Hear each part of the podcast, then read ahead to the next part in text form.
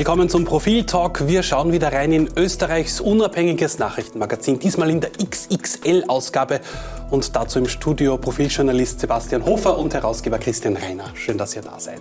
Äh, Sebastian, es geht um die Themen, die uns derzeit beschäftigen. Manches ähm, ja, liegt quasi auf der Hand, aber was ist denn alles drinnen im neuen Heft?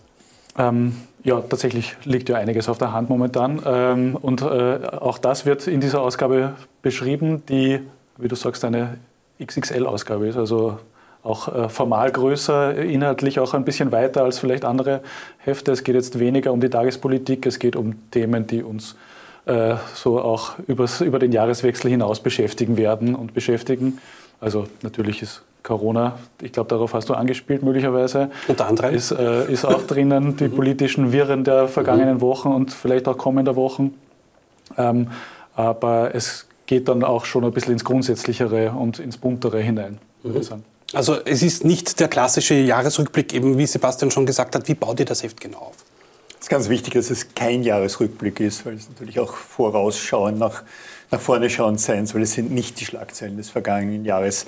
Das können andere auch, das machen andere auch und es wäre etwas kurz gegriffen. Die Profilredaktion kann viel mehr, weil sie in die Tiefe geht, weil sie ein Jahr lang beobachtet und daraus äh, Schlüsse zieht und damit ist es ganz stark nach vorne gewandt. Es sind auch andere äh, andere Formate drinnen. Es sind, es sind, Dinge, die, die digital aufgearbeitet werden können. Wir wollen ja auch präsent bleiben über die Weihnachtsfeiertage. Wir erscheinen jetzt zweimal im Print nicht und als E-Paper nicht, aber wir sind, wir sind, wir sind online präsent.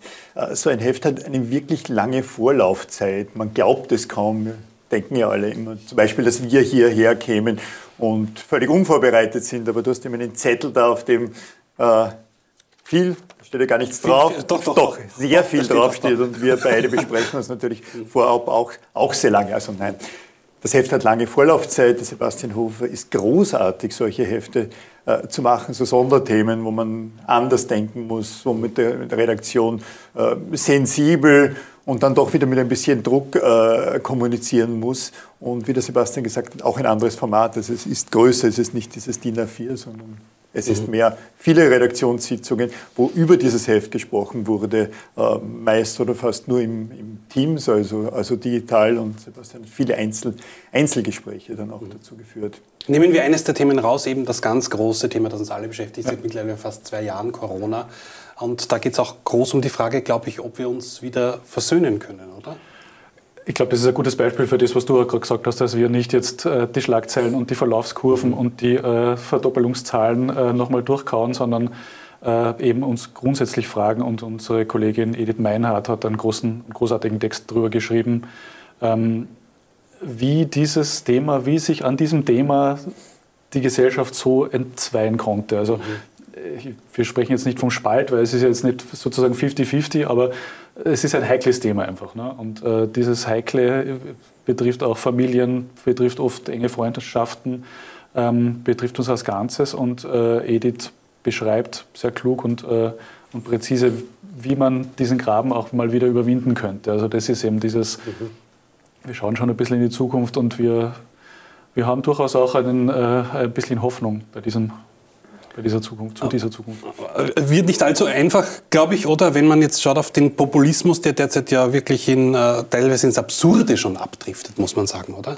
Insgesamt nicht einfach sehr viel Hoffnung zu schöpfen und weil Sebastian gerade das Wort Hoffnung genannt hat, ich habe einen Leitartikel geschrieben, der nun auch nicht gerade das optimistischste und fröhlichste ist. Der Titel endet mit und auch Hoffnung. Den Text hat, hat der Leiter der Außenpolitik, auch ein stellvertretender Chefredakteur Robert Treichler, der manchmal hier zu Gast ist, äh, redigiert und gelesen und hat dann hat man gesagt, aber das und Hoffnung im Titel hast du erst nachher dazugefügt. Ich habe gesagt, ja, also es ist nicht, nicht, natürlich nicht, äh, wirklich nicht wirklich leicht, da jetzt Hoffnung zu schöpfen. Das Absurde, das du ansprichst, ja, natürlich. Also es ist sehr verrückt. Das ist gerade in einem Land wie Österreich ziemlich verrückt und es ist nicht leicht oder gar nicht möglich, Menschen, äh, Menschen zu erklären, was wissenschaftlich sinnvoll notwendig ist und was, was einfach Absurdität ist. Gerade in Österreich, in einem Land, wo es bis vor kurzem einen Lehrstuhl für Homöopathie gab, wo die Ärztekammer für anthroposophische äh,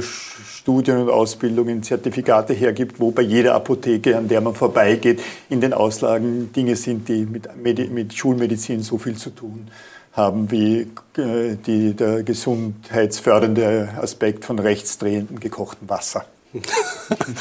Äh, schwenken wir mal um ein bisschen auf die Politik. Äh, bei uns ja quasi äh, wie die Drehtür im, im, im Bundeskanzleramt, punkto Kanzler, die schon beschrieben wurde.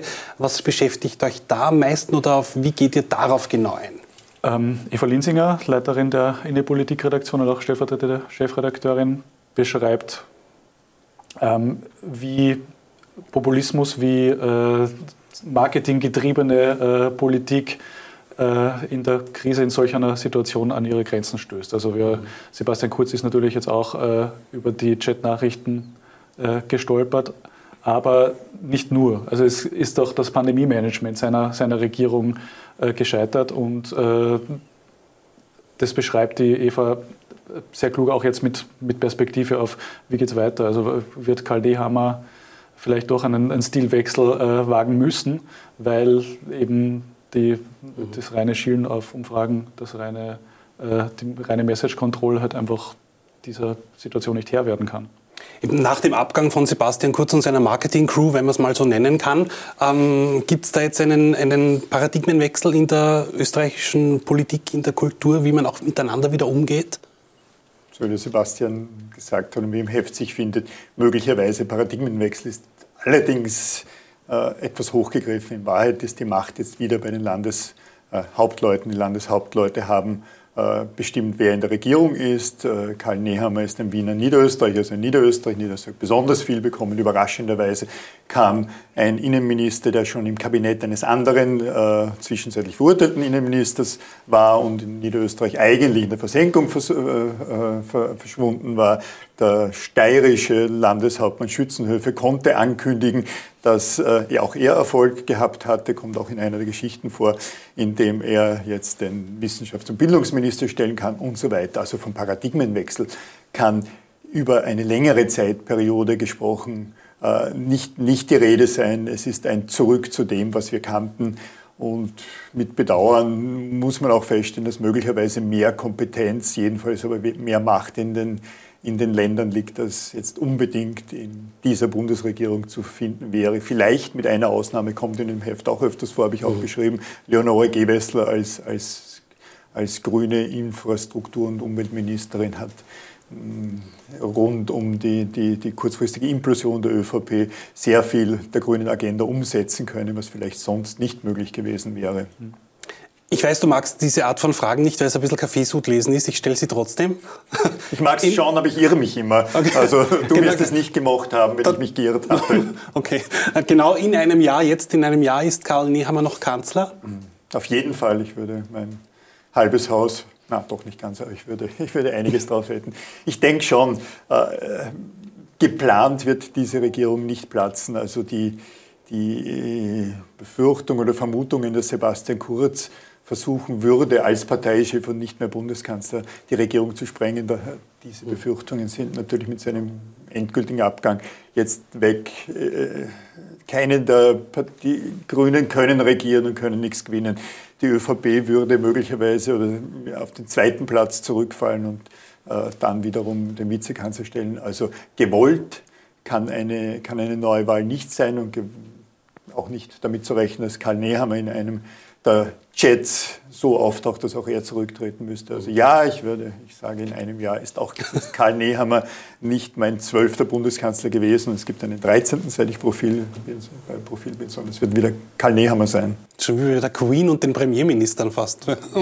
ich bin die Queen, wäre immer viel, viel, viel, viel, lieber äh, Ihr Begleiter gewesen.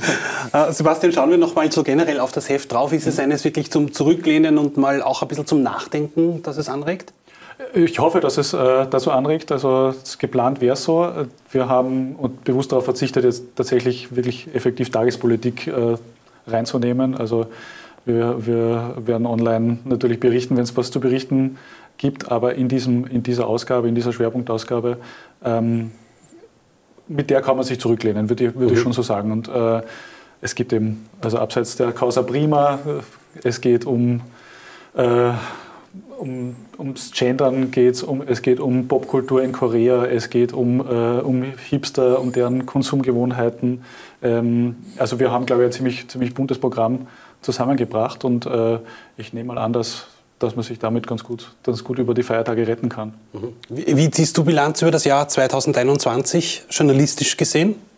Journalistisch, gesehen mehr als aufregend. Mhm. Äh, insgesamt geht es mir auch nicht viel besser als anderen mit Corona und so weiter, aber journalistisch war es natürlich sehr spannend. Wer hätte Anfang des vergangenen Jahres gedacht, dass Sebastian Kurz nicht noch zehn Jahre Bundeskanzler sein wird? Also das war, war, vor allem das war mehr überraschend. In der internationalen Politik hat sich etwas weniger getan, als wir äh, als, als, wir vielleicht vermutet hätten. Aber mhm. auch das streifen wir am Rande. Dankeschön euch beiden. Reinschauen in die neue Ausgabe des Profil, in eine XXL-Ausgabe. Schauen Sie da rein, wie auch bei uns. Bis zum nächsten Mal. Danke fürs Zusehen.